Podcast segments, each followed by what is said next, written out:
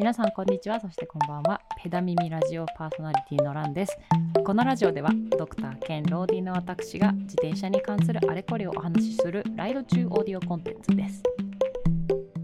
北海道一周やってきました。イエイイエイイエイ。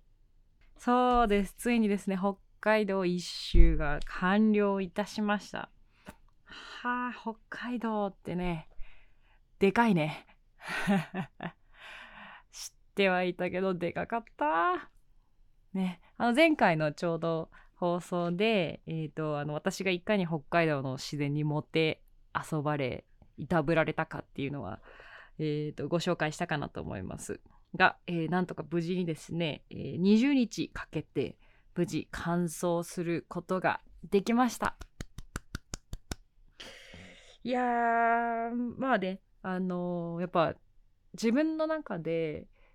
えー、多分最長連続距離ってなるのかな？その1回のライドで乗った距離でも一番長かったし一番連続で自転車に乗った経験にもなったかなと思います。あの一応ね2300キロぐらい？なぜかねちょっと短くなっちゃったんですけどまあなんかよくある話で多分なんかこう微妙にコースを間違えてたとかあとはあのあの道が悪すぎてショートカットしたとことかいくつかありました。あの行ってみたら実はあの舗装されてなかったとかね。よくあることなんですけど。ということで、まあ、多少ちょっと短くなっちゃったんですけどそれでもまあ約2300キロをですね走りまして。でかつその20日連続で走るなんてやったことなかったのであのー、やっぱね自分の中ではすごいあの自信がついた経験になりましたね。こう頑張れば20日いけんやなっていう。ね。であとねもう一個その感想としてはこれ自分でも結構意外やったんですけど結構ね意外と楽に20日耐えられたんですよ。うん、これは結構意外でした。そのまあ言ってしまうとね、まあ、ペースはそんなに速くないそのまあ全体のアベレージで言うと24とかぐらいかなで、まあ、走ってる時はだいたい、まあ、30いかないぐらいの巡航ペースぐらいで、まあ、自分としては結構割とゆったりとしたロングライドで距離もね1日120キロは最低としてあの長い時は160とか乗りましたけどでも基本的にまそれを超えるような距離は走らずあと基本的に平坦っていう基調のもあってなんか自分の中ではやっぱりその無理をしないライドっていうのがすごくできたなとも思っております。で今回、まあ、自分の中でなんでその意外とこう耐えられた自分が予想以上に耐えられたかっていうとまあそれなりにねあの準備をしてきたからかなと思ってるんです。特にそのリカバリーに関してはあのすごくこういろいろ試したり、まあ、もちろん論文とか読み漁ったりあの自分の普段のねあのライドとか生活の中で試してることっていうものを全部やってみたんですよ全部やってみてやっぱこれは聞いたわって思うなっていうことが、まあ、分かったっていうのが大きいかなと思ってます。ということであの今回は私がその20日間連続で走るこの合宿のようなトレーニングじゃないけど、まあ、ライドに関して何を準備してきたかっていうのをですね、まあ、ご紹介して、まあ、裏にある背景とかも微妙にご紹介しつつ、まあ、実際こう今後ねすごいロングラウンドに行くとか自分の中で初めてあの例えばこう泊まりでね1週間とか行きますとかいう人にとってこういうこと気をつけたらいいよっていう、まあ、アドバイス的な回にしようかなと思います。ということで今回はロングライド連続ロングライドする時にこういうこと気をつけたら意外と元気で走れるよっていうことについてご紹介していきたいと思います。でね今回私が特に意識してたのは3つのポイントをすごく意識して、えー、ライド中は乗り切ってました。3つの要素まず1つ目が睡眠です。これねあのかなり大事にしてました睡眠に関しては自分の中で必ず8時間寝るっていうのを目標にして、まあ、実際のところ毎日決まった時間に寝て決まった時間に起きるっていういいリズムで最後まで走ることができましたであのなんでかっていうかまあ言わなくていいよね あの睡眠が大事なのは当然ですよ運動してでもしてなくてもでもこれねあの運動してる人にとっては、えー、運動してない人に推奨されるよりもさらに長めの睡眠時間が必要とされるみたいなことはですね実はあのすでに研究で示されております。であのスポーツ選手とかのインタビューとか見てても人によってはねなんか10時間ぐらい寝たりする人もいるらしいですね。まあ、有名なところでいくとあの大谷さん？大谷さんは基本的に睡眠をかなり重視していて、まあ、あのあの人10時間ぐらい昼寝も含めたら10時間ぐらい毎日寝るようにしてるっていう風にインタビューで答えてました。でロードバイク組でいくと例えばの金子ひろみさんですよねあの女性の女子ロードバイクの前回のオリンピック大日本代表でもあって今でもあのロードバイク界を女性ロードバイク界を牽引する存在ですけれども金子さんも基本的にはかなり睡眠を重視していて10時間ぐらい寝るようにしてるっていう風にしてました。でまあ今回の場合私は普段だいたい67時間ぐらい睡眠をとってるんですけどあのライド中っていうこともあったのでかなり意識してしっかり8時間を取るようにしてました。そしたらねこれがやっぱね効果抜群だったなと思います。そうあのねというかね効果抜群っていうか逆に言うとね取らないとやってられなかったって言った方が正しいかもしれないですね。で時々ね何かトラブルがあったりとかしてそれに対処してるうちについついちょっとこうあの寝なきゃいけない時間っていうのを過ぎちゃって少しだけこう睡眠時間が7時間になった日とかがあったんですよ。そしたらねもう7時間になった日はもうデータで見てもね明らかに平均速度が落ちてるんですね。で落ちてるし体感でもやっぱりなんかこうちょっとスピード出ないなとかパワー出ないなとか明らかにこう調子が悪いなっていうのが如実に現れてました。たった1時間しか変わらなかったのに。なのでねあのねこの8時間睡眠っていうのは、まあ、特に後半からそのすごく意識して必ず取るようにしてました。であのまあね北海道といえどもやっぱりこう昼間は暑いのでこうできればあの、まあ、交通量も少なくて涼しい午前中にできるだけ距離を稼ぐっていうのを目標にしてたので、まあ、私のプランとしてはだいたいまあ4時5時5時ぐらいかな5時前ぐらいにこう起きてきてであの6時ぐらいからかな、うん、だいたい出発して午前中までに最低100キロを終わらせるみたいな。まあ100キロそうです大体ランチとかの時間も含めても大体100キロぐらいは軽く終わらせておいて100キロ終わらせてるとやっぱ精神的にすごい楽なんですよね。だってあと残り20キロ乗ればその日のノルマは達成されるし、まあ、そこからね160乗るってしてもまああと言うて3時間ぐらいで終わるなって思うとなんかまあ3時4時ぐらいにはその日が終わるなって思うとやっぱすごい精神的に楽っていうのもあったのでできるだけその100キロをこう午前中に終わらせっていうのを目標でやってました。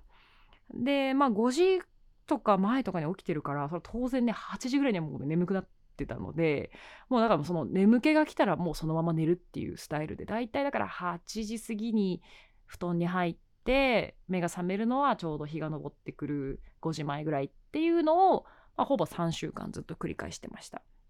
でねこのね睡眠リズムをね作るって上で今回あのめちゃめちゃ役に立ったなと本当に痛感しているものがございましてですね。あのポケモンスリープなんですよ。ポケモンスリープやってる人います？ポケモンスリープね。あのスマホのゲームなんですけど要は自分が寝た時間とかその質に合わせて、まあ、出てくるポケモンの種類とか数がこう増えてってたくさん寝れば寝るほどゲームが有利に進むっていうタイプのポケモンのゲームなんですね。で今回やっぱね8時間睡眠をこう維持するっていう上ですごくねポケモンスリープがマジで、えーと、モチベーションの維持というかあの寝ようっていう意思をこうすごく奮い立たせるのにポケモンスリープがめちゃめちゃ役に立ちました。でなんでかっていうとまずねポケモンスリープねゲームの性質上あの決まった時間にあのベッドに入るとボーナスがもらえるんですよ。っていうところで私あの基本的に8時から9時の間に寝るようにっていう風に設定してたからなんかこう自然とこう時計見てもう8時だって思ったらあ寝なきゃっていう風にそのそうした方がだってボーナスもらえてゲームが進むからっていうのでこうスケジュール通り寝るっていう習慣がすごくポケモンスリープのおかげで進みましたであとねもう一個結構これ大事なあの要素だったなって思ってるのがそのポケモンスリープってねあの寝始めたら、まあ、スリープログを取るためにアプリを起動したまま、えー、スマホを自分の寝具の上とかに置いとかないといけないんですよね。でその時に他のアプリ起動させちゃうとエラーが出ちゃって睡眠記録されないつまりゲームが進められなくなるんですよ。ってことはね一回ポケモンスリープ起動させて寝る準備しちゃったらその後もう要は布団の中でこうもぞもぞスマホ触るみたいなことができなくなったんですよ。そしたらね私にとってだからすごくそれがあの睡眠の質向上というか特に入眠においてもすごくいいメリットになってたらしくてその一定時間つまりポケモンスリープを遊び始めたらあのその間こうスマホが触れなくなったんですねそしたら寝る前の無駄なスマホいじりみたいなことがあのできなくなった結果めちゃめちゃ入眠が楽になってと自然に睡眠時間が伸びて結果こうすごく日中の活動がこう活力が湧いて頭もすっきりしていてあのすごく質が日中の質がすごく上がったなと思ってます。あの今までだったら結構やっぱ昼寝しないとしんどいなとか思う時とかあったんですけどポケモンスリープ始めてちょうどまあ1ヶ月ちょいぐらいかななんですけども今ね昼寝の必要もなくなって全体的にあのこう昼間の活動の質と、まあ、量も増えたかなっていう感じがします。でなのであのこれはねライド以外ライドしてない時の普段の生活の中でもちょっとポケモンスリープは今後もなんかガチガチにはまってちょっとやっていきたいなと思っているものです。はい、なのでもしあのちょっとスマホがねなんかスマホというか睡眠で悩んでるっていう人がいたりしてでかつポケモンが好きってことであればマジでポケモンスリープ超おすすめなので皆さんやってみてください。であの、まあ、ポケモンスリープやってない人もですねあのロングライド行く時あやっぱ連続して走るっていう時に睡眠はマジでいつもより多めにとった方が絶対に絶対にいいです。はい、なのでぜひ皆さん頑張って頑張って寝るっていうねことも大事かなと思います。意識の中で。要は寝る準備とかもどんどん早めて巻き巻きで寝る準備をするとか。なんかそういう意味でもあのこう睡眠って超大事なのでよく寝るための準備っていうものをたくさんやってってみてください。まあ、ただしこれねこのアドバイスはあのブルベ勢には使えないっていう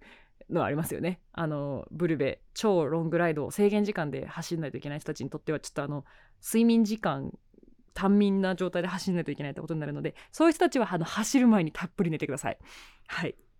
ということであのまず1つ目睡眠ですね。はい、で続いて2つ目の要素がマッサージです。はいこれはえーと、いくつだったか忘れましたが 少し前のエピソードでもご紹介しましたが、えー、マッサージですね筋肉をもみもみすること、まあ、正確に言うとあの圧と揺れを加えることで、まあ、筋肉のこりを取ってくれるものですけれども今回ですねあの前ご紹介した UFIT ミニのあのメーカーズさんの UFIT ミニっていうあのマッサージガンをですねこれ持っていきましてずっと北海道でも毎日毎日ゴリゴリやっておりました。でねこれがやっぱ抜群に効いたなと本当に実感してます。もうあのねやっぱこう揉んだ直後使った直後は別になんか特になんかそのまあ柔らかくなったなぐらいしかなんないんですけど翌朝乗ってわかるその違い。うん、こうやっぱやってない時とやってる時とか全然ね筋肉のね疲労感が全然違うんですよ。で一回ねあのマジで忘れちゃった時があって寝落ちしちゃって揉むの忘れちゃった時が一回あったんですけどその日もですねあの先ほど言ったなんか7時間睡眠になった人負けず劣らずですねやっぱあの足の張りがすごい早い段階で出始めちゃったんです。そうあの基本的に私あんまり痛いことってあんまないんですけどあのなんかその日はねやっぱりかなり早いなもう40キロぐらい乗った段階で結構あのお尻とあの太もものね、まあ、側面前面あとまあ後ろの方も結構来てたな、まあ、太ももとお尻にかけて結構なんか筋肉のなんか張りを感じ始めてしまったんですね。でもその日はもうすぐその日の夜すぐにあのマッサージしたらすぐ取れたんですけど。なので、ね、やっぱねすごいあの日々の特に連続で乗る場合の時には、まあ、マッサージケアグッズっていうものは必ず1個あった方がいいなと思います。でマッサージにも持ってるねあのマッサージガンあの意外とですねノズルとか外すとスマホサイズぐらいになるものなのであの今後の私のロングライドにあの必須アイテムとして今後もちょっと持っていこうと思います。はい、これはねマジで持ってってよかった。であのまだ多分ねあのペダイミ限定クーポンがまだちょっと使える時期だと思うので今回も概要欄で貼ってあるのでちょっとあの気になる方は是非そちらからあのチェックしてみてください。はい、あとねペダ耳でもねあのご紹介した効能に関して、マッサージの詳細な効能にか効能効能に関してはですね、えーと、お話ししている回があるので、そちらもぜひまだ聞いてないという人はチェックしてみてください。はい、マッサージですね。で、もう一個、3つ目の要素ですね。3つ目は、食事内容です。えっ、ー、と、食事内容ですね。まあ当然だけど、まあお腹すくから食べるんですけど、今回のロングライド中、あえてえー、タンパク質の摂取量を少しだけ抑えてみました。まあ、具体的に言っちゃうといつも飲んでるプロテインとかは今回飲まずあの基本的にはどちらかというとこうもうご飯とか炭水化物もりもりで食べるようにしてました。でなんでかっていうねこの意外な食事なんでこの食事をしたのかっていうとですねあのこれも実はダイエット界でもちょっとご紹介したんですけれどもあのタンパク質ってこうすごく腹持ちが良くて満足感の高い食べ物なんです。まあ、つまりダイエットの時には最高なんですけどじゃあロングライドの時には最適なのかって言われると私としてはまあ疑問だったわけなんですね。であの、まあ、今回採用しなかった理由としてはあの今回のライドでもう私一体何万キロカロリー使ってるんだろう。多分ね34万じゃ済まないかな。それぐらいのカロリーを今回消費してるんですよ。大体あの私が13040キロ乗ると、まあ、消費カロリーとしては2000キロカロリーいくかいかないかぐらいですね。でこれに基礎代謝とかを足していくと、まあ、少なくとも3000キロカロリーぐらい。ヒルクライムとかちょっとさらにロングライドとかすると3000から4000キロカロリーぐらいは取らないといけなくなっちゃうんです。でこの時に私がそのタンパク質を多分取っちゃうと多めにねそうすると多分ね満足感高すぎて他の食べ物が入らなくなるなっていうふうに、まあ、これはあの私の今までの経験則上なんですけど思ったというか予想してたんですね。なので今回は、えっと、一応そのまあ筋合成とかに必要な最低限の量と言われているあの 0.8g パーウェイト自分の体重あたり0.8ぐらいまでちょっとあえてタンパク質の量を減らし逆にあの炭水化物の量をべらぼうにあの増やしてあのしてみました。で実際これが私としてはすごくうまくいったなと思ってます。もう多分ねあの筋トレしてる人たちがあの発狂するような PFC バランスあのプロテイン脂質タンパク質炭水化物のバランスで やってみました。もう多分本当もう C と F がもう限界突破してるような あのバランスであの3週間食べてきましたけれども私としてはこれがすごく自分に合ってました。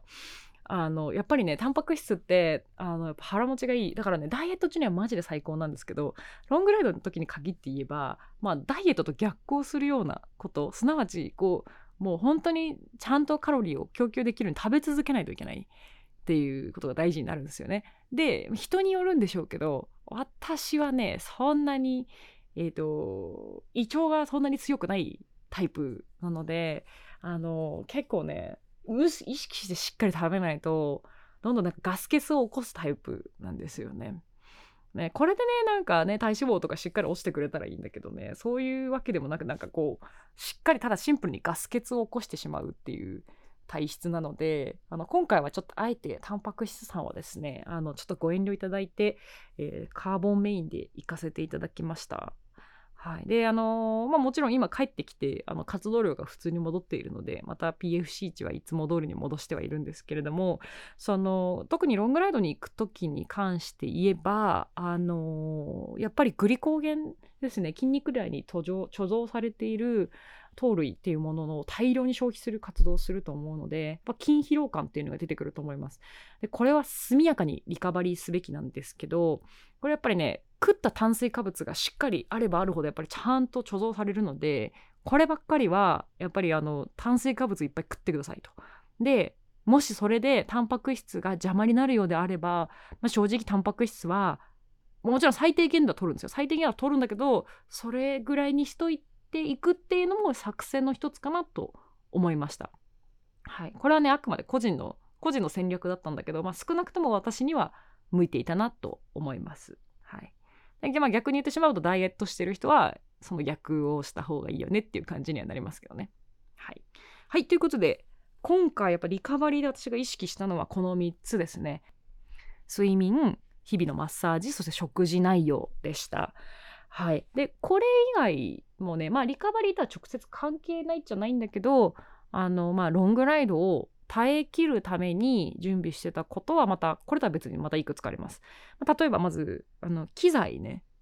機材の準備に関しても今回はちょっとロングライド用にあのちょっと仕様を変えております。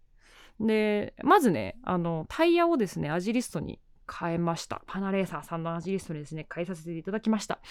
えー、もう今なんか品薄らしいですね。どこでもなんか入手できないらしいんですけど運よくですねあのーあの前回のグラベルキングの時に私モデルをしたんですけどその時のご縁があってあのアジリストをですねご提供いただいたのであの早速履いていってみましたがもうね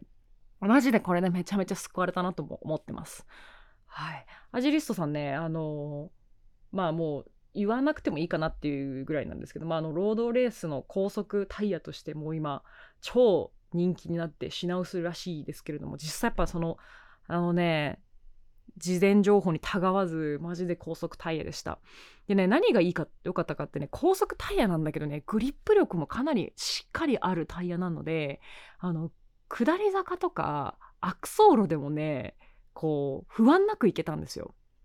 うん、今回ね北海道はあの基本的に道路の幅はすごく広くて走りやすかったんですけど路面状況に関して言えばまあやっぱりうんちょっとこうなるほどなっていう感じですね。やっぱあのねこう気温差が激しい地域だからやっぱアスファルトも耐えきれなくてめちゃめちゃ割れるしまああとそんなね管理がすごく行き届いてるわけでもなしにさらに交通量がすごく多いわけでもないのでやっぱ路面上に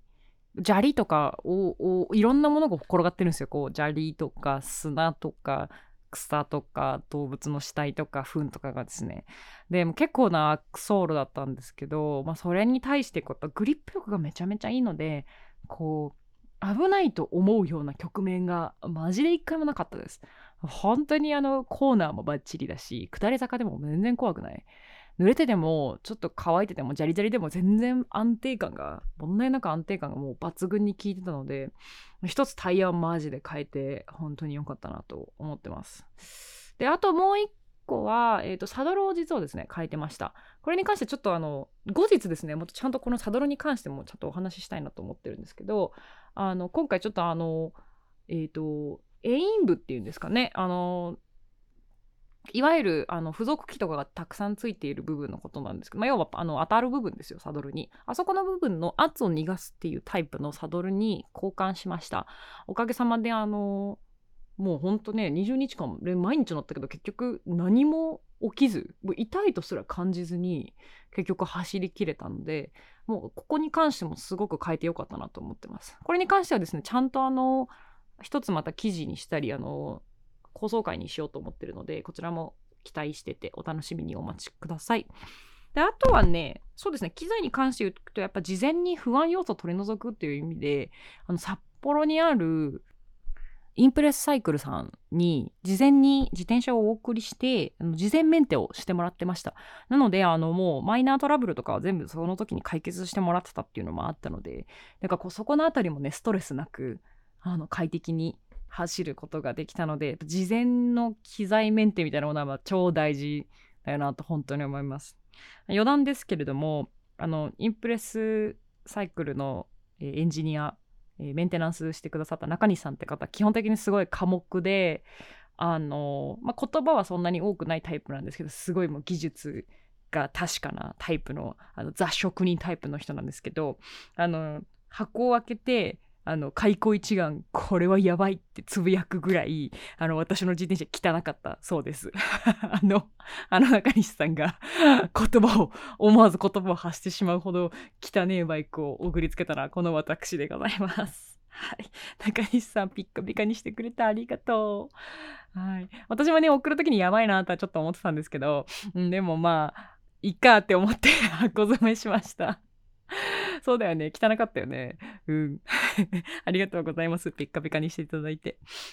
はい。ということで、あの、やっぱロングライドだからね、やっぱそのロングライドに適した位置にするっていうのも、やっぱそれはそれですごい、あの、走り抜けるって意味でね、大事かなと思います。まあ、今回ね、ちょっとマジで迷ってたのが DH バーをつけるかつけないかっていうのは、ちょっと結構悩みました。あの、肘置くやつね。あの、要は TT バイクみたいな感じで空気抵抗極限目で減らしていくってやつがあってもいいかなともちょっと思ったんですけどまあねレースじゃないし今回なんだかんだやっぱあの普通に行動を走る戦いというか、まあ、レースというかまあチャレンジなのであのちょっと DH バーをつけるとちょっと危ないかなと思ったので基本的には下半でやってましたね。あのね下半でもね一応ね下半で一番楽になるように微妙にサドルの位置調整はしたかなって感じです。はい、なのであのその辺りもやっぱ結局自分のロングライドをどういう風に乗り越えていくかってうどういうスタイルでいくかっていうのはやっぱ事前準備って超大事だなとも思います。であとはそうだなああのー、まあバイクだけじゃなくて自分自身にも準備が必要ということでですねあの今回の札あの北海道ライドに備えて、えーと、クソコーチに特別なインターバルトレーニング特別って言ってもいつものインターバルトレーニングを用意してもらってやっておりました。だいたい1ヶ月か2ヶ月ぐらいかな集中してしっかりやってました。でなんでロングライドでインターバルかっていうと、まあ、理由としてはま2つあってですね。一つはあの北海道の小さなアップダウンに対応できる力をつけたかったからっていうのが一つあります。あのー、ね、北海道基本的に平坦で、あのー、多分一番登るのが知床の峠のところで、それでもね、標高800ぐらいしかないので、あの、そんななんかね、大きく登るような峠っていうのは基本的にないんですけど、それでも、こうまあ100メートル登って降りるみたいなやつが、こうすっごい小さく刻んでくるタイプの、あの、山々が多くて、こうなんだかんだ実は走ると意外と1000ぐらい登ってたみたいなことが続くみたいなことが多かったんですね。なのでそういう小さいインターバル小さい峠を超えるのに最適なショートインターバルっていうメニューを組んでやってました。であとまあ追加で言うと、まあ、それに加えてやっぱりインターバルで底力上げとくとあの巡航速度が上がるんですよ。あの要は楽に走れるペースっていうペースっていうのが自然と上がってくる。こうするとやっぱり結局ロングライドする時でも同じね120キロ走るにしてもこれが6時間で走り終わるのかそれとも5時間で終わるのかによって全然疲労度とか変わってくるのでそういう意味でも、まあ、全体の力の底上げっていう意味でもあのある程度あのインターバルは効果があるというふうにあの知られているのでここに関してもあのロングライドの練習のためにロングライドを乗るのではなくてロングライドを楽に走るためにインターバルトレーニングをこう組み合わせてやるっていう風にしてもらってコーチに作ってもらってました。はいまあうんまあ内容に関してはお察しって感じだしあのすごいあの本当にねあのメイドを何回か見るような経験をさせていただきましたが、まあ、結果としてはあのおかげでだから北海道があっという間に走りきれたのは、まあ、一つはクソ工事のおかげかなというふうに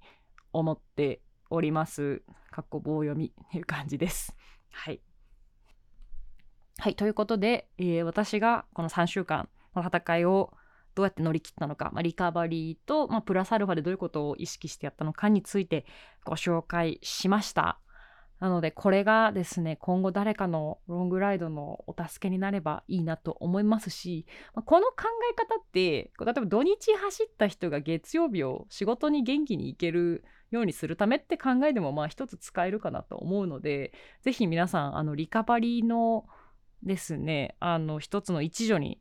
なればいいかなと思っております。ぜひ皆さんよく寝て、えー、よく食べてよく筋肉を揉んであげてください。はいということで今回はリカバリー3箇条みたいなものについてお伝えしていきました。